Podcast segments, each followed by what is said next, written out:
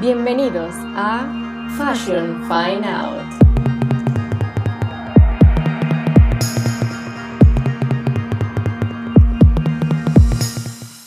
Bienvenidos una vez más a Fashion Fine Out. Quien les habla, Catherine Alice slash la editora. El episodio de hoy es un poco, o viene un poco de algo que siento que me llega a mí desde lo más profundo de mi ser o que me mueven ciertas fibras porque va muy vinculado a lo que eran mis sueños de niña, a experiencias que yo viví. Y siempre había tenido como que este debate, o esta, no este debate, más, más bien como que esta necesidad de expresar mi punto de vista acerca de este tema. Eh, porque además creo que he pasado como que por diferentes procesos y he llevado como que diferentes em, reflexiones acerca de esto. Y bueno, siento que llegó el momento. quiero hablarlo y quiero... Este episodio va sobre todo lo que pienso y, he reflexionado en muchos años. y los últimos meses. A mí, días. en fin, es, un proceso que siempre está constante en mi cabeza. Y viene también un poco este ejercicio de que escuché de una periodista que admiro y me encanta, que tiene un podcast que se llama Mujer Vestida, que se llama Vanessa Rosales, que ella hizo una frase que mm, resuena mm, mucho conmigo, que para incomodar, primero hay que incomodarse y este, o sea, este episodio en general es un ejercicio de incomodarme a mí misma porque creo que me va a meter en, en terrenos movedizos, arenosos. Así que aquí voy. Además también es un capítulo que creo que es muy sincrético, otra palabra que aprendí de ella que me encanta, que es como que muy, son ideas que capaz pueden ser contradictorias, porque creo que el tema en sí ah, mueve, mueve muchas ansiedades que tenemos, ¿no? Y ya evidentemente cuando escuchan este episodio ya, ya saben el título, entonces sí, el episodio va sobre los concursos de belleza. Y quería hablarlo sobre todo porque el 16 de mayo, que ya pasó, fue el Miss Universo. Y justamente por esa época, varias cuentas que, yo sigo en Instagram, como que posteaban cosas eh, que iban un poco vinculadas como a este rechazo, ¿no? De, hacia los concursos de belleza. Eh, una de esas cuentas que yo sigo que se llama Hermana Yo Te Creo, súper feminista aquí, lo sé, I know, como que planteó una publicación que hablaba, o sea, que las primeras dos preguntas con las que iniciaban eran como que realmente se pueden mejorar los concursos de belleza, se podría mejorar desde una óptica feminista. Entonces, siguen. Los concursos de belleza son patriarcales, que gane la más bella del mundo, una competencia impuesta entre todas nosotras desde hace décadas. Por más que incluyan nuevas técnicas con ciertas diversidades, siempre la competencia tendrá el mismo enfoque. Criticar las estructuras patriarcales de los concursos de belleza no significa menospreciar a las compañeras que participan. Lamentablemente todas nos criaron con sentirnos bellas, es sentirnos bien. Es una estructura violenta, patriarcal, de la belleza para visiones androcentristas. Los cambios físicos y las exigencias estéticas que hacemos con nosotras mismas hacia nuestro cuerpo, un trofeo de la hegemonía blanca y de los cuerpos delgados. Eh, luego de eso hay otra cuenta que sigo, que seguro la han escuchado, que se llama Se Regalan Dudas, que también hacía una publicación que decía, este concurso refuerza la idea de que solo existe un estándar ideal de belleza. Como modelo a celebrar, reduce por completo la representación en la diversidad de otros cuerpos y limita a la mujer a ser juzgada por su belleza física. Una de las rondas finales supone a la mujer desfilar en bikini. Nos gusta creer que en el 2021 hemos luchado y nos merecemos espacios en donde se celebren a todas las mujeres por lo que somos y no por otra cosa. De allí también en ese momento vi otra publicación que me llegó por historias de personas a las que sigo que planteaba esto. ¿Cómo puede ser que siga existiendo el mismo universo? La cosificación en todo su esplendor aunada la gordofobia, la gerontofobia, el capitalismo y la supremacía de unos cuerpos sobre otros. Todas las opresiones juntas, reunidas en un mismo evento. Y quiero arrancar justamente leyendo estas tres publicaciones porque primero vi que tenían dentro de las personas a las que sigo eh, de amistades y así tenían como que gran repercusión, o sea, resonaban mucho con esas personas.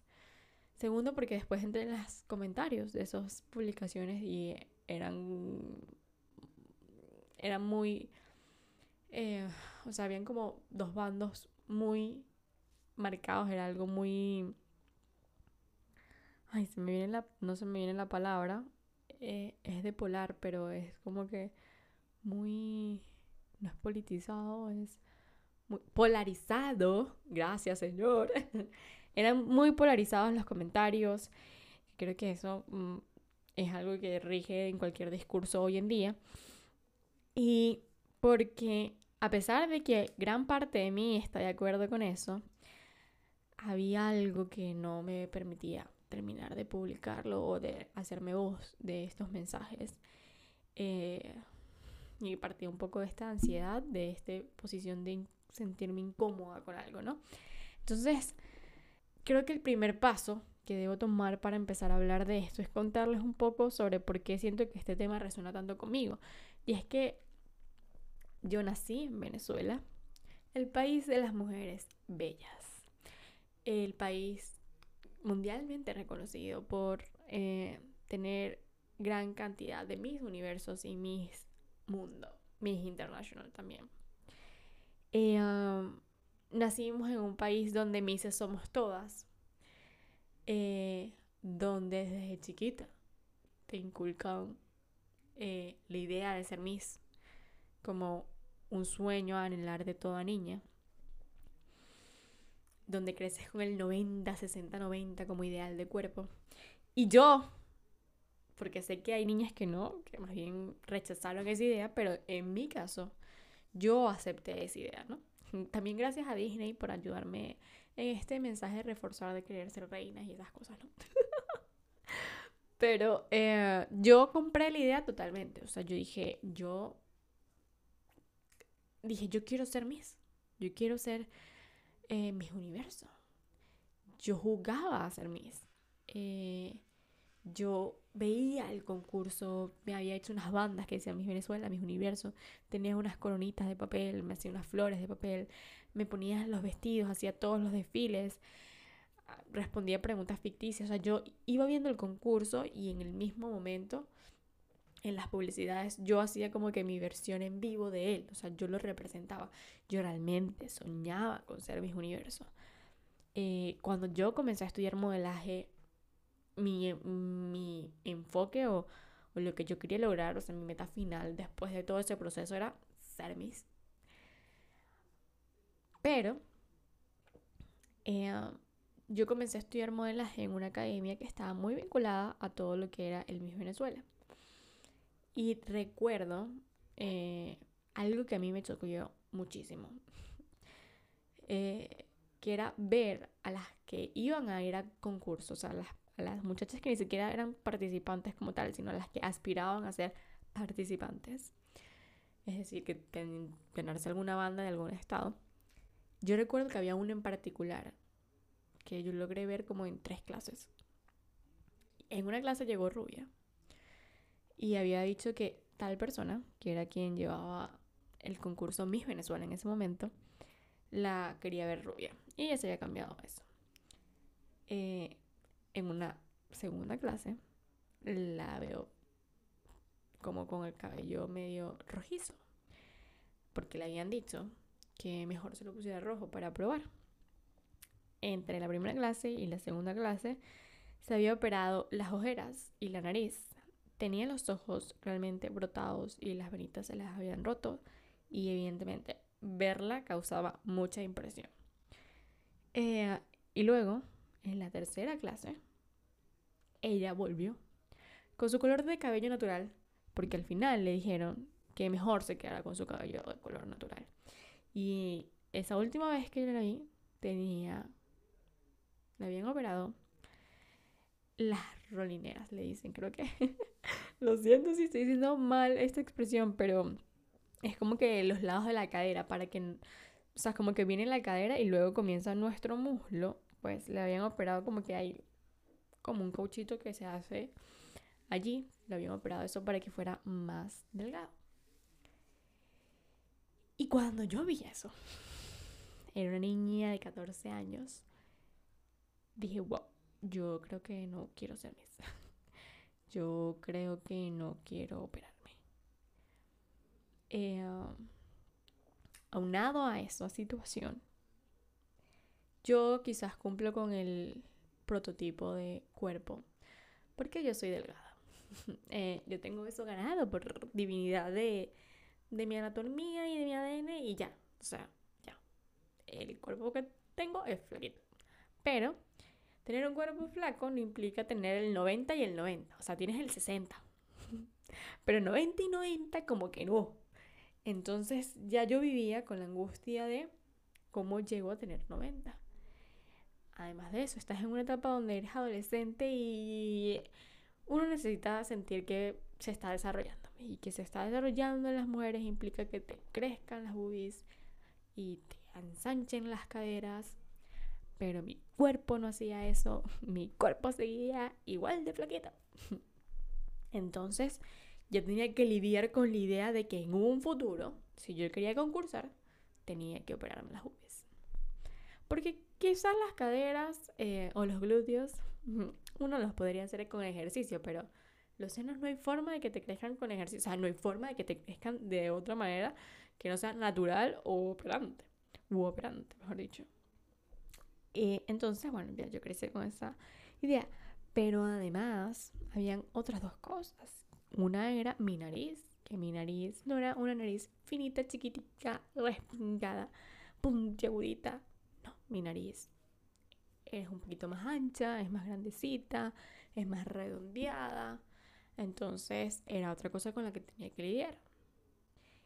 Y con la que mis profesores eh, de maquillaje, eh, con las que personas en el entorno que empiezas a girar en el modelaje, te lo decían. Tú deberías operar de la nariz porque tú eres muy bonita, pero tu nariz te hace como que te, te rompe la armonía en tu rostro deberías operártela porque si te la operas te verías mucho mejor. Porque si quieres ser Miss, tendrás que operártela. Eh, entonces, evidentemente, empezamos a rechazar nuestra nariz. Luego de eso, había otra cosa, que es que sí, medía un metro sesenta y ocho y de allí no salía y no había forma de que yo creciera más porque no jugué básquet y no me guindé, no me colgué a tiempo para estirarme, tanto como para medir un metro setenta en adelante. Entonces, el no ser lo suficientemente alta también te ponía en desventaja. Y así, todo ese proceso causó en mí un rechazo enorme a mi cuerpo a todo lo que yo era y millones de inseguridades. Eh, me esforzaba muchísimo y no saben, yo a mí el modelaje era algo que me apasionaba infinitamente eh, y que lo hacía con todo mi amor y mi pasión. Y creo que me esforzaba el doble porque sabía que habían cosas en mi cuerpo que representaban una desventaja de alguna forma y que, que era una desventaja, yo tenía que esforzarme mil veces más en otras cosas para compensar de alguna forma, ¿no? Además que era muy triste, ahora lo veo, ¿no? De grande, que yo llegué a odiar mi cuerpo. Y recuerdo estar teniendo diálogos internos conmigo mismo en mi cuarto de ¿Sabes por qué no soy más alta? Si yo fuera más alta, ¿por qué tengo esta nariz? ¿Por qué no tengo las boobies del 90? Si son 75, no sé, ni siquiera no, no, estoy diciendo un número aquí porque no tengo la media, pero em, y así, odiar tener mi cuerpo.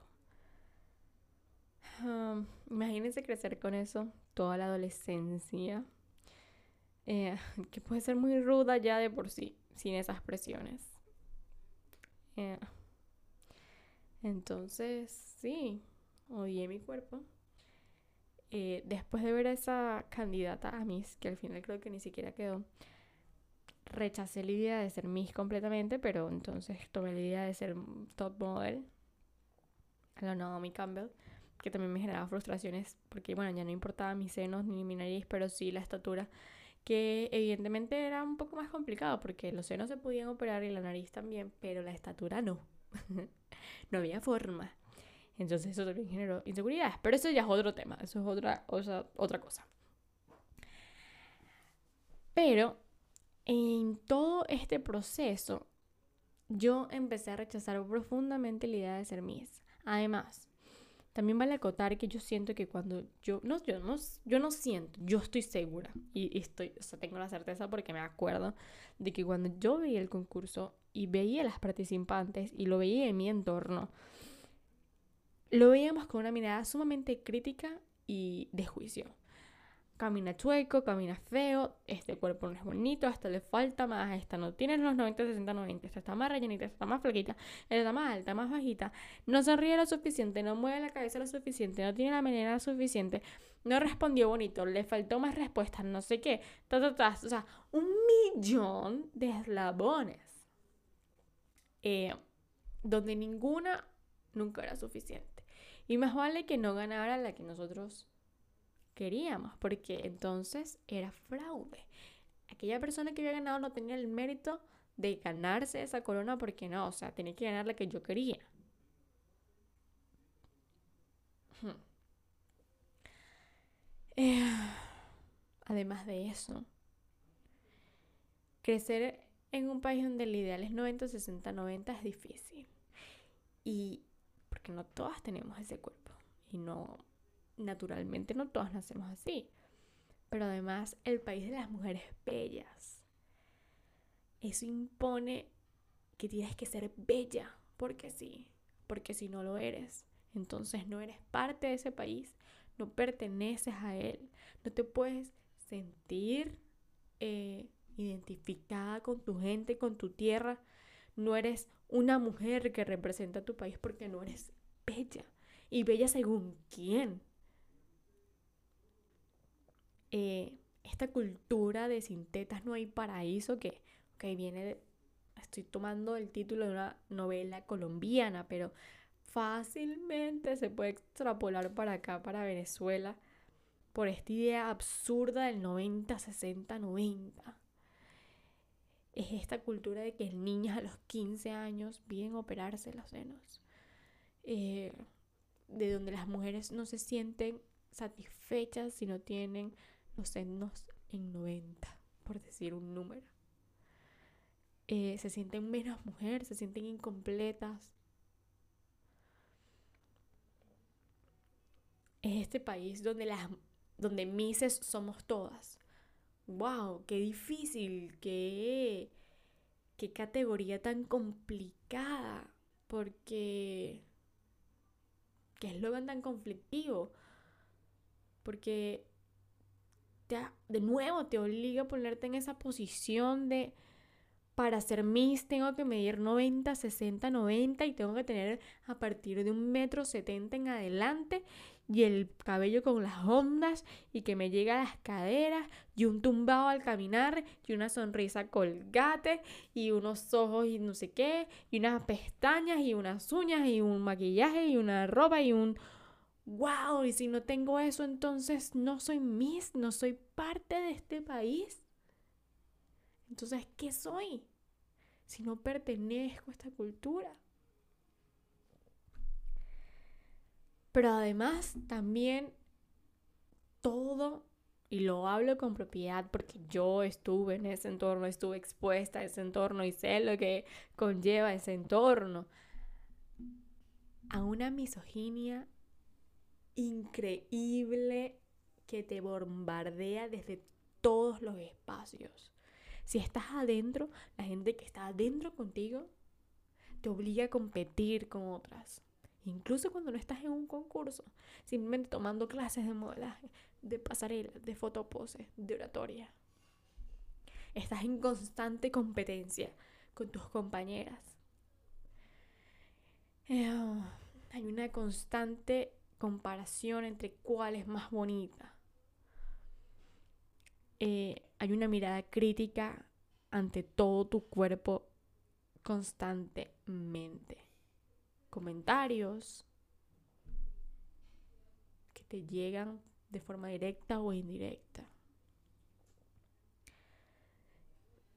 Es un país donde creces viendo una televisión, donde están entrevistando a quien llevaba el concurso y a los diseñadores que participaban y que se expresaban como que las mujeres perfectas no existen, que las mujeres perfectas se crean, que todos necesitamos eh, retoques para alcanzar X estándar de belleza.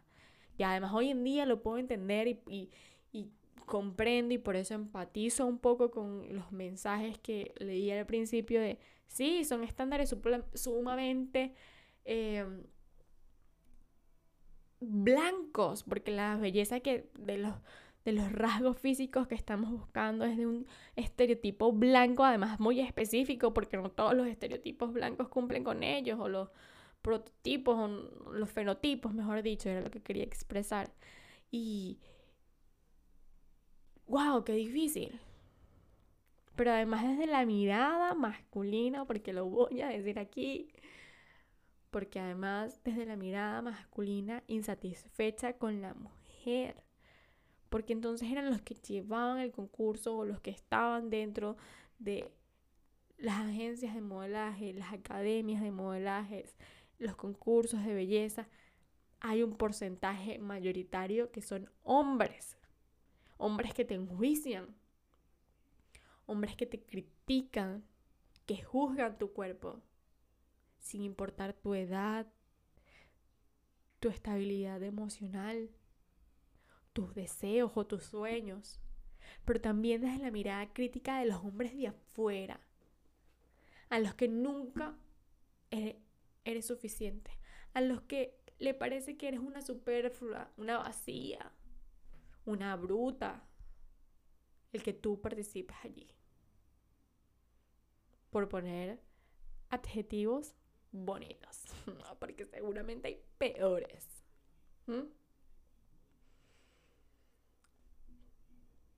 Sin contar las misoginias interiorizadas que tenemos todas nosotras, parte de las mujeres que estaban también dentro de las organizaciones y que estaban fuera, que nos volvíamos o nos volvemos seres sumamente egoístas, sumamente insensibles con realidades que conocemos más que nadie y padecemos.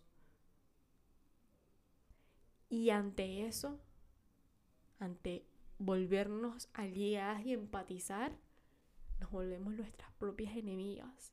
Y eso hay que trabajarlo. Y por eso eh,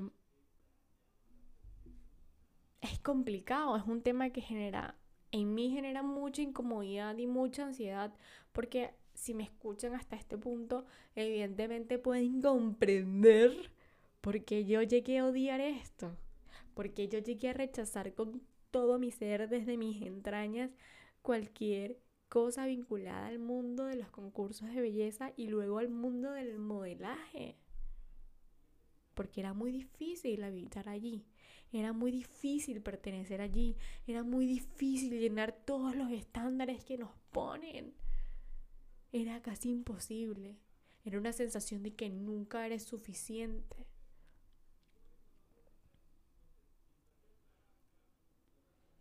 Eh, y eso, y ese rechazo me llevó a aceptar y a entender que yo simplemente no quería estar, no quería habitar más esos espacios, no quería estar más allí, no pertenecía allí. Y me volví indolente. ¿En qué punto? Ya no me importaba nada. Yo pasé de ver todos los concursos, de saberme la vida de todas las misas a quitarme eso en absoluto y no saber nada, no me importaba nada de nada de eso. Hacía caso omiso a los comentarios misógenos de parte de los hombres porque hasta cierto punto la justificaba. Porque decía, tienen razón, tienen razón, porque en la propia competencia, en la propia comparación, tú llegas a odiar a tus compañeras, llegas a odiar a otras mujeres, porque siempre hay alguien que tiene algo que tú no, o incluso tú eres la que tienes algo que las otras no. Te vuelves enemiga natural de la otra. Y recuerdo que esto es muy fuerte. Estar en la universidad y que amanecimos un día de esos que ganamos, creo que un concurso, o no sé si ganamos o no lo ganamos, no recuerdo. Pero un compañero de clases íbamos camino al salón y estamos hablando, no sé qué, y en una de esas me dijo como que yo cambiaría, escuchen esto, yo cambiaría las siete coronas que tenemos de mis universo por ganar un mundial de fútbol. Y yo en ese momento dije, tienes razón, yo también lo haría. ¿What? O sea, yo me veo ahora y yo digo, pero para cachetearme, cachetearme. Dije, qué pensamiento sumamente misógeno. Y aquí es donde se vuelve sincrético este episodio y se vuelve contradictorio y salgo todo lo que tengo por dentro porque digo, Dios mío, qué locura dije yo. Me volví eso que tanto criticaba y tanto me dolía y me hizo daño. Fui esa persona fui esa persona que le quitó el mérito a lo que siete mujeres habían hecho y habían trabajado para ganar ese concurso con todo y lo que les estoy diciendo que es terrible. Y que ellas hicieron todo un trabajo para ganar eso porque es un trabajo personal y solitario además. yo quitándole el mérito a todas esas mujeres. Porque para los hombres nunca vamos a hacer suficiente lo que nosotros hagamos. Y es suficiente que los hombres sean los que ganen y los que tengan la copa y no las mujeres. Yo va y lo siento por lo que voy a decir y no quiero sonar eh, como una loca, pero perdónenme, ¿qué han hecho los jugadores para ganar o para ir siquiera a un mundial. Y yo amo el fútbol como nadie. Y como todo venezolano quiero que la Vinotito vaya a un mundial, pero perdóname si no lo has logrado. La falla está en ustedes. Y el que ustedes no lo hayan logrado como jugadores, como equipo, se refleja en muchos sectores, que no voy a hablar de esto porque yo podría extenderme en este tema, pero no va vinculado y no se puede comparar y no se tiene que comparar y no se tiene que menospreciar una cosa o menos que otra con el hecho de que hayan siete mujeres en este país que se han ganado la corona de Miss Universo. What? O sea, ¿en qué cabeza cabe comparar eso y decir esa frase tan loca? Y más loca yo que estaba de acuerdo y dije, sí, estoy de acuerdo. ah, misoginia a nivel mil por ciento. Y aquí es donde todo se vuelve contradictorio y, se los hago saber porque yo en mi rechazo completo a algo que evidentemente me ha hecho mucho daño y que estaba muy dolida y que era una herida que no había sanado, eh, en mi propio dolor, habitándolo, evidentemente rechazar hasta un punto en que te vuelves esa persona que te hizo daño es una realidad y es muy difícil. Y no fue sino con los años que me permití nuevamente habitar ese espacio de y preguntarme y saber que esto fue parte de mi historia, de mis sueños y de mis anhelos de niña y fue eso con lo que me conecté y con lo que vi. En verdad podría decirles que fue hasta el año pasado que hice un curso en donde había una chica que quería y soñaba con ser Miss. Y fue escuchando las... Y fue escuchando su historia que conecté con mi historia y con mis sueños y con la ilusión. Y entendí el significado de lo que pueden representar esos concursos para alguien. Pero además, también fue escuchando uno de los episodios del podcast de Vanessa Rosales que se llama Mujer Vestida, que los invito a escucharlo, por favor, háganse ese favor. Donde ella decía que como feminista le hacía em, como contradicción el hecho de que ella había participado en uno de los concursos, creo que es el concurso nacional de belleza, algo así de Colombia. Y evidentemente eso puede ser un poco contradictorio para las otras feministas, porque es como participar en todo un sistema patriarcal, sé qué, todas estas críticas que escucharon al principio. Pero ella dice que en su propio proceso entendió también lo que significa esos concursos para las niñas, sobre todo de recursos bajos en su país, que lo puedo poner perfectamente en el caso de Venezuela porque así es. Que creces con ese ideal, pero además ese ideal también tiene una connotación aspiracional, que son oportunidades reales que te brinda el concurso. Es una plataforma real que te brinda el concurso para lograr otros sueños, como puede ser presentadora, como puede ser ser actriz, cantante, bailarina o cualquier área que se vincula a este medio artístico o de la comunicación. Entonces sí, es querer ser reina, pero también es aspirar a otras cosas, sin contar que te dan carros, te dan otros premios que no conozco ya. Pero sé que en un momento daban carros y así, al menos en el de acá, no sé en los otros países. Entonces entiendes que también es una plataforma real y que funciona. Es una oportunidad. Y sobre todo para aquellas que no tienen los recursos, que no ven tan posibles quizás llegar a esos lugares o a esas metas desde otros espacios como podría ser la universidad. Porque capaz si no tengo el dinero, pero tengo la belleza que cumple con los estándares que están exigiendo en X concurso, yo lo puedo intentar. En la universidad no voy a pagar con estándares de belleza, evidentemente, pero en un concurso puede que sí. Entonces, Sí, ahí es donde te das cuenta de cómo actúa o cómo trabaja eso en los inconscientes de la sociedad en la que habitamos.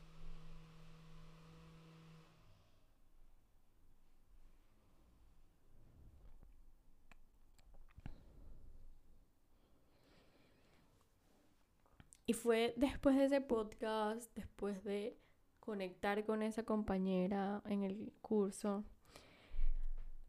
que me permití ver nuevamente un concurso de mis universos, que además coincidió con que empecé a seguir a una ex Miss de hace muchos años, venezolana, que se llama Daniela Di Giacomo, que ella se tomó la tarea de entrevistar a varias de las concursantes y las participantes y las escuchaba y escuché sus historias de vida y conecté con eso bonito y eso que nos hace vibrar alto eh, además me di la oportunidad de ver cómo estaba funcionando el concurso, eh, darme cuenta de que ahora las jueces son mujeres, cosa que honestamente yo considero algo muy sensato. Antes me chocaba mucho que habían jueces hombres porque era... Lo siento chicos, pero me chocaba mucho que hubiesen jueces hombres juzgando cosas que propiamente cumplían con el rol de lo femenino, que sabemos que hoy estamos deconstruyendo esas cosas, pero antes no. Eh, me chocaba muchísimo que además fuesen concursos el de aquí y el universal, que fuesen llevados nuevamente bajo la mirada masculina. Y creo que la salida de Trump, la salida de Osmel, eh, fueron necesarias, la verdad. Se me pregunta a mí, mm, totalmente necesarias, porque eso cambia mucho los roles en el juego, las miradas que vemos, las reglas. Em,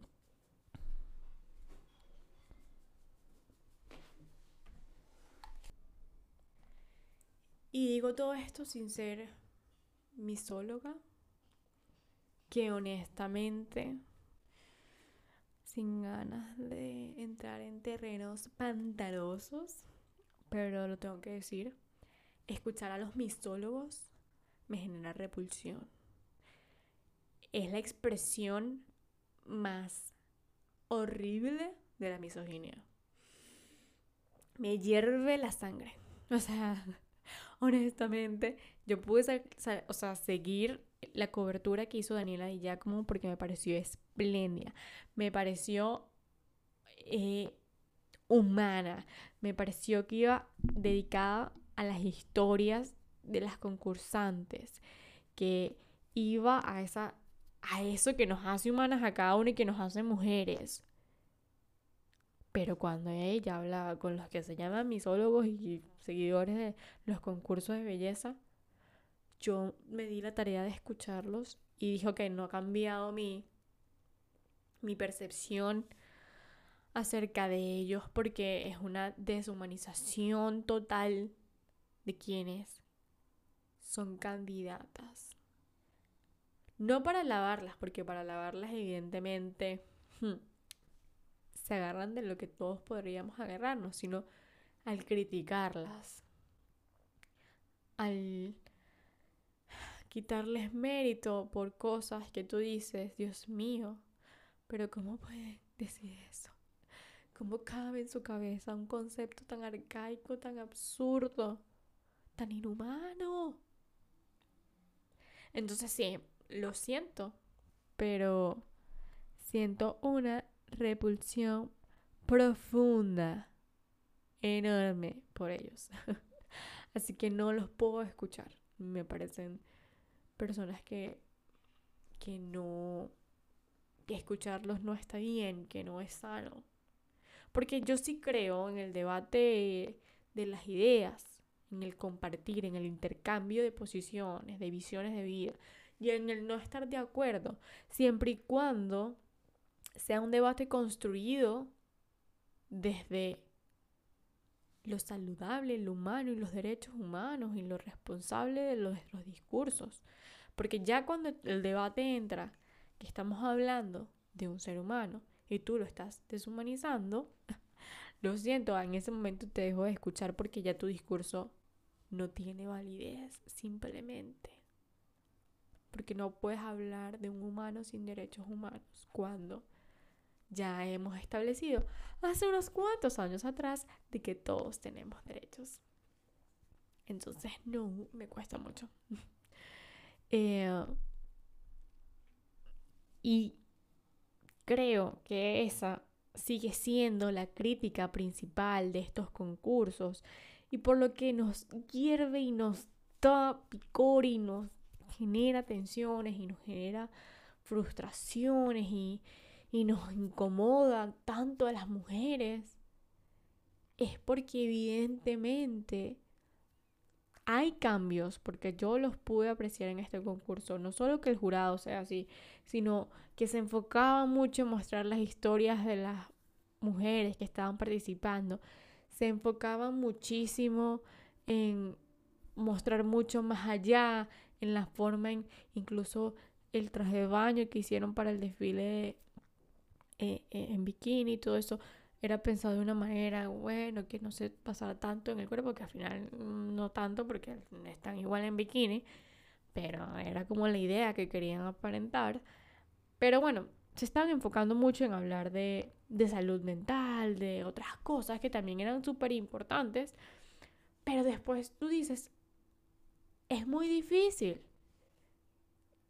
compaginar eso con las estructuras patriarcales, misóginas, eh, opresoras del concurso al mismo tiempo, porque aunque sus ejecutivos hayan cambiado, quienes llevan a las muchachas, quienes la preparan, quiénes son sus entornos y quienes son seguidores de estas plataformas son personas que no están preparadas para un nuevo discurso o que no quieren aceptar que pueden haber otras formas de llevar esto o que siguen con esa mirada antigua y, y siguen enjuiciando desde unas posiciones tan horribles, tan espantosas que las detesto.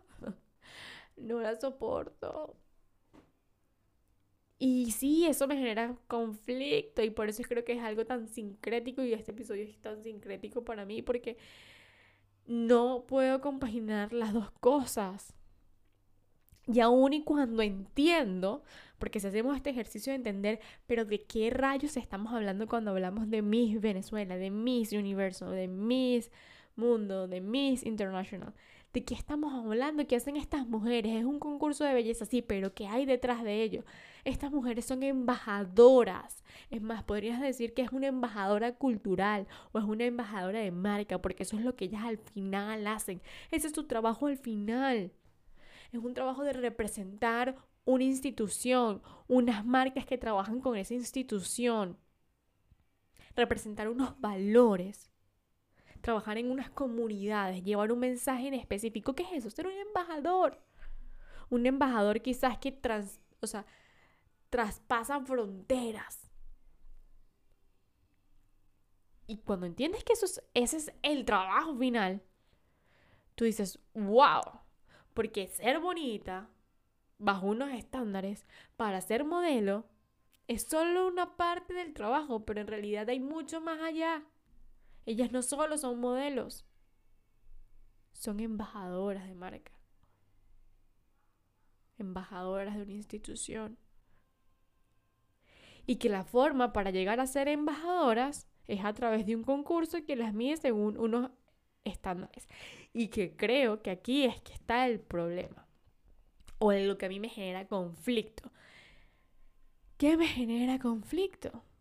No la competencia, porque, a ver, hay millones de competencias que nos parecen saludables y que creemos que están bajo unos estándares aceptables, que nos parecen responsables que nos parecen justas, como son las competencias deportivas, como son las Olimpiadas o como son los mundiales de fútbol, de béisbol, de golf, de natación, de lo que querramos. Los maratones, donde se pone un estándar, en este caso es deportivo, que lo vinculamos también además a la salud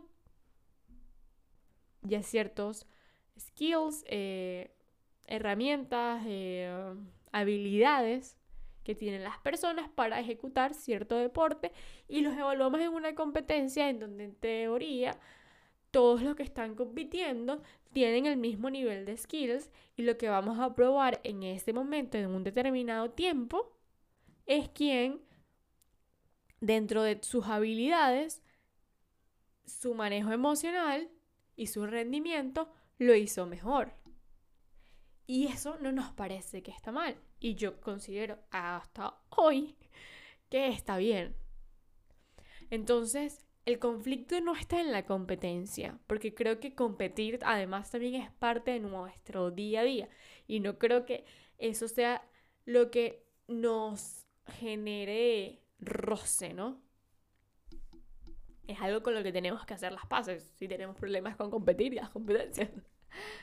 Eh, sino que los estándares o las habilidades que se están evaluando o que al menos nos hacen creer en el público, nos hacen creer como espectadores que ese es el mayor porcentaje y que me cuesta creer que no lo sea, pero en un caso hipotético de que no fuese ese, eh, nos hacen creer que es este, que son habilidades que ni siquiera puedes controlar tú como algo tan subjetivo como la belleza. Entonces lo que choca es que sea una competencia, o lo que a mí me genera ardor, es que sea una competencia que se mide por la belleza. La belleza es algo tan subjetivo. Que se mide a través de los cuerpos, de la percepción de los cuerpos de alguien de muchas, mejor dicho. que pones a competir a mujeres que son tan distintas, tan diversas, y las quieres encajar y filtrar a todas bajo un mismo embudo de algo tan subjetivo y que no puedes controlar por amor a Cristo, que es la belleza. Porque en una competencia deportiva tú puedes mejorar tus habilidades deportivas si ejercitas tu cuerpo más, si practicas otra forma, si aprendes alguna nueva técnica, pero la belleza no. Y por eso es que es tan difícil. Y por eso es que se vuelve una competencia en donde ninguna nunca es suficiente. Porque aunque se operen todo el cuerpo, nunca van a ser suficientes para quien las está mirando, para quien las está juzgando.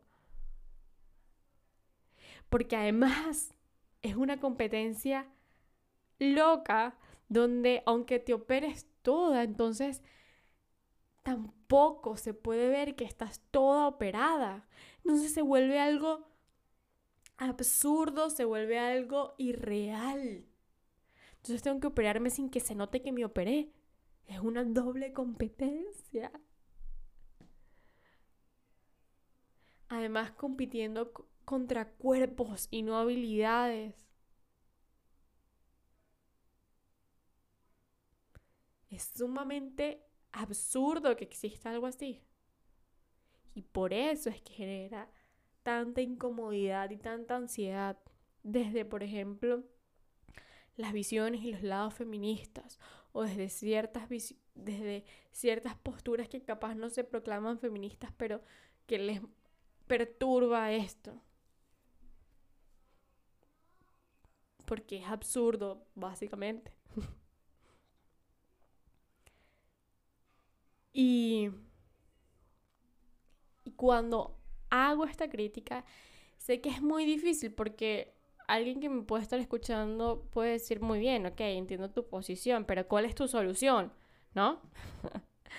Eh, y, y, capaz esta respuesta que voy a dar no es la respuesta que esperan y la que quieren escuchar, pero no tengo una solución, porque no me he sentado a pensarla tampoco.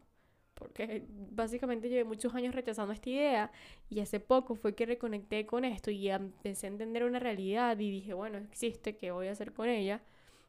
y es algo de lo que quiero hablar y conversar, pero no me he sentado realmente a pensar en una propuesta para cambiarlo, para transformarlo. Y desde qué posición, si yo no voy a estar dentro de eso, cómo lo cambio, cómo lo transformo.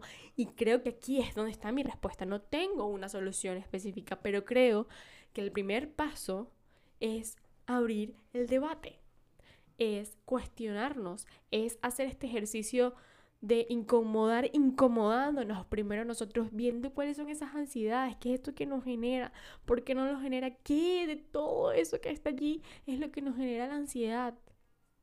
Y ese es el ejercicio que estoy tratando de hacer con este episodio y por eso lo estoy compartiendo, porque creo que si alguien remotamente me llegara a escuchar que tuviese algún poder de ejecución y, y de impacto dentro de esa institución, reflexionara o Quizás es crear una masa crítica de todos reflexionando acerca de este tema, porque creo que el, no cuestionarnos las cosas es lo que hace que no hayan transformaciones, es lo que hace que las cosas sigan iguales y creo que el primer paso es cuestionarnos y luego pensar en ideas en conjunto que puedan ayudar a solucionar eso que nos incomoda. Y miren, Creo que es absurdo pensar que quienes, a quienes nos incomoda, a quienes nos da picor, nos da ardor estos concursos, estamos en contra de las participantes cero. O sea, yo en mi, desde mi posición estoy lo más alejado posible de ello. Repito, cuando era niña recuerdo haber visto los concursos y tener esta mirada enjuiciadora que ve como te enseñan a verlo y a vivirlo. Y después cuando estás dentro de allí, entiendes el dolor y todo el sufrimiento que conllevas. Y luego tuve mi etapa de misoginia y ya aquí la estoy aceptando y tal. Pero yo nunca, nunca, nunca subestimé el trabajo que hacían cada una de esas mujeres para ganar lo que ganaban, para hacer la representación que hacían. Jamás. Porque yo estuve allí y yo sé lo que significa. No solo es un trabajo de aprender cosas, habilidades, tener disciplina y esfuerzo, sino es un trabajo emocional que cada una de ellas se tiene que enfrentar o a cosas que se tiene que someter y vivir con ellas constantemente. Incluso a cosas que están en nuestro inconsciente que ni siquiera lo sabemos y que no nos estamos debatiendo eso y no entendemos la profundidad de los problemas, pero eso está allí. Pero al mismo tiempo recuerdas que es una plataforma que funciona para unos objetivos, para unos sueños en específico y te acuerdas de esa niñita que ve una belleza bajo unos estereotipos en específicos que le pueden dar una oportunidad. Y allí entiendes que concursos como este no van a desaparecer, quizás, en un futuro inmediato, por no decir nunca. Entonces, de nada sirve rechazarlos y tener posiciones oposicionistas si no estamos solucionando el problema con esto. Creo que eso es volvernos parte de...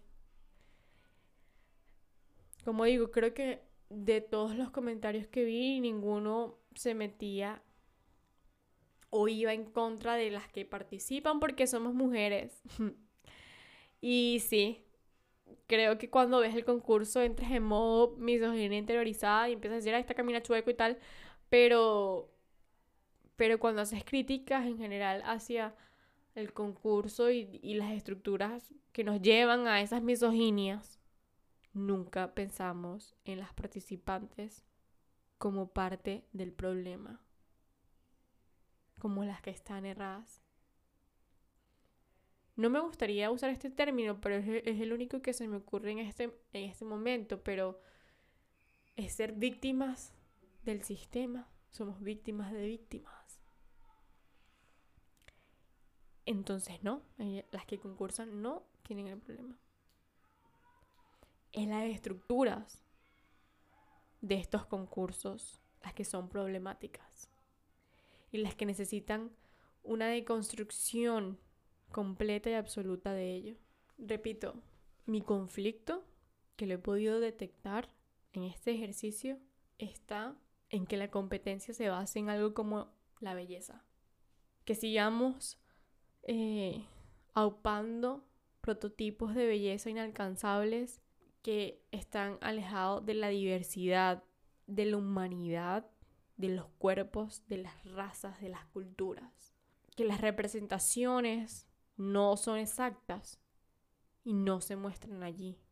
Allí, en eso, está el conflicto. Yo creo que es una plataforma increíble que se puede aprovechar para darle voz a quienes no hemos tenido la voz de mando durante muchos años, que somos las mujeres. Cuando yo vi las historias de vida de las Misses, Dios mío, dígame Miss Canadá, me hizo llorar. Una niña que tenía años sin ver a su mamá. Y gracias a la oportunidad que alcanzó a través del concurso, pudo ir y conectar con su mamá. Eso es lo que vale. Esa es la historia que tenemos que contar. Es el trabajo que hizo esa mujer para ganar ese concurso, para representar a su país, a pesar de todo, y conectar con su mamá.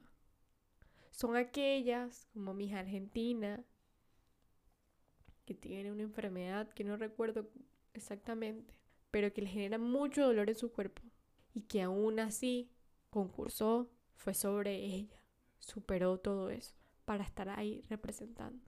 Son esas las historias que necesitamos que sean contadas. Es para esto que necesitamos estas plataformas, para que niñas alrededor del mundo conecten con sus propias historias, se vean reflejadas allí. No para generar más juicios sobre nuestros cuerpos, no para generar más juicios sobre el cuerpo femenino, no para generar más estándares innecesarios que por años y años nos han hecho tanto daño, que nos han hecho rechazar nuestros cuerpos, que nos han hecho sentirnos objetos, que nos han hecho sentirnos siempre ser víctimas de la mirada del otro, siempre trabajar en función a la mirada del otro y no aceptar nuestra propia humanidad, nuestra propia vulnerabilidad, no aceptar nuestras propias bellezas, nuestras diversidades, nuestros cuerpos. Para eso no necesitamos una plataforma. No la queremos, la verdad.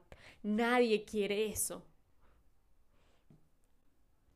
Entonces sí,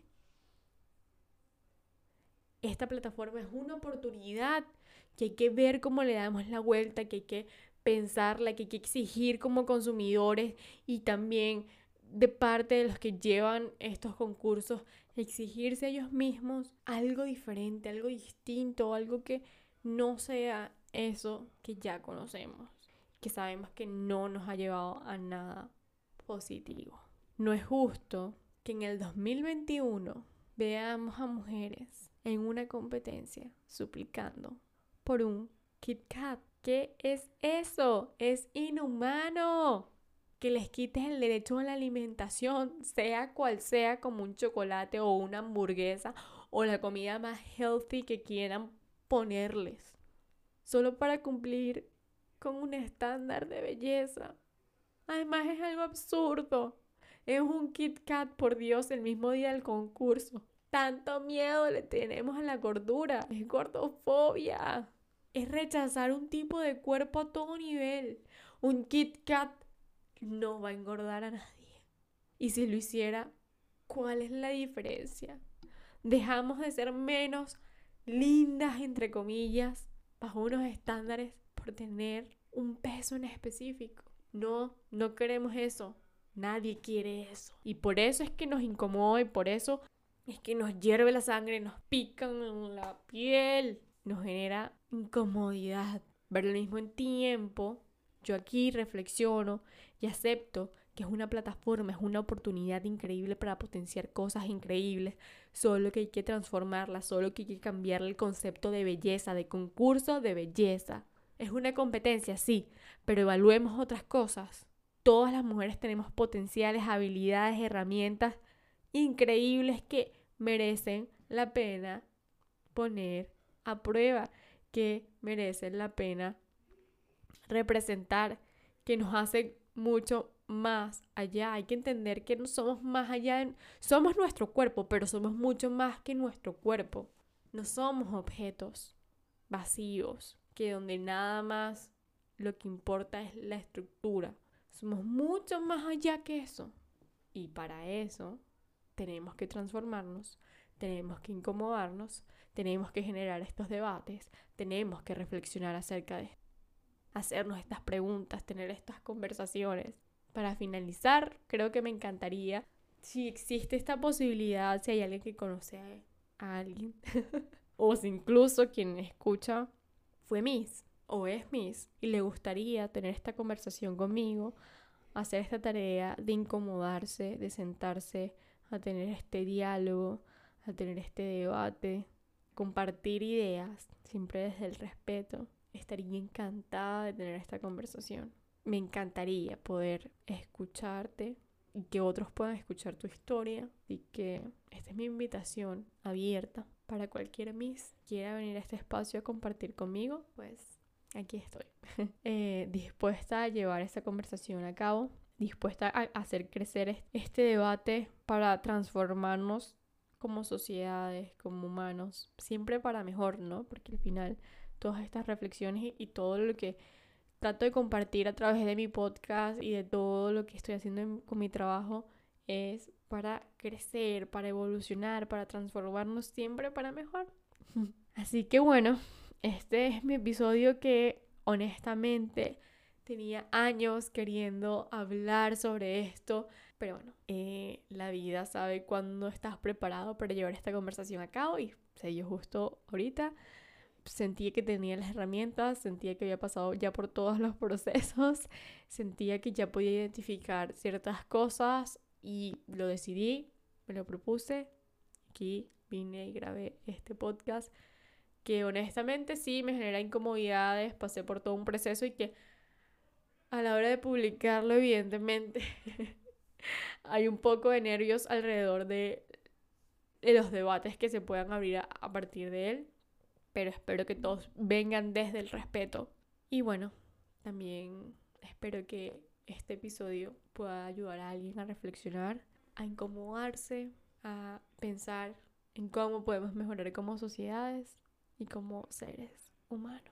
Recuerden que pueden escuchar este podcast a través de Google Podcast y Spotify. Nos vemos hasta un próximo episodio. Se despide la editora.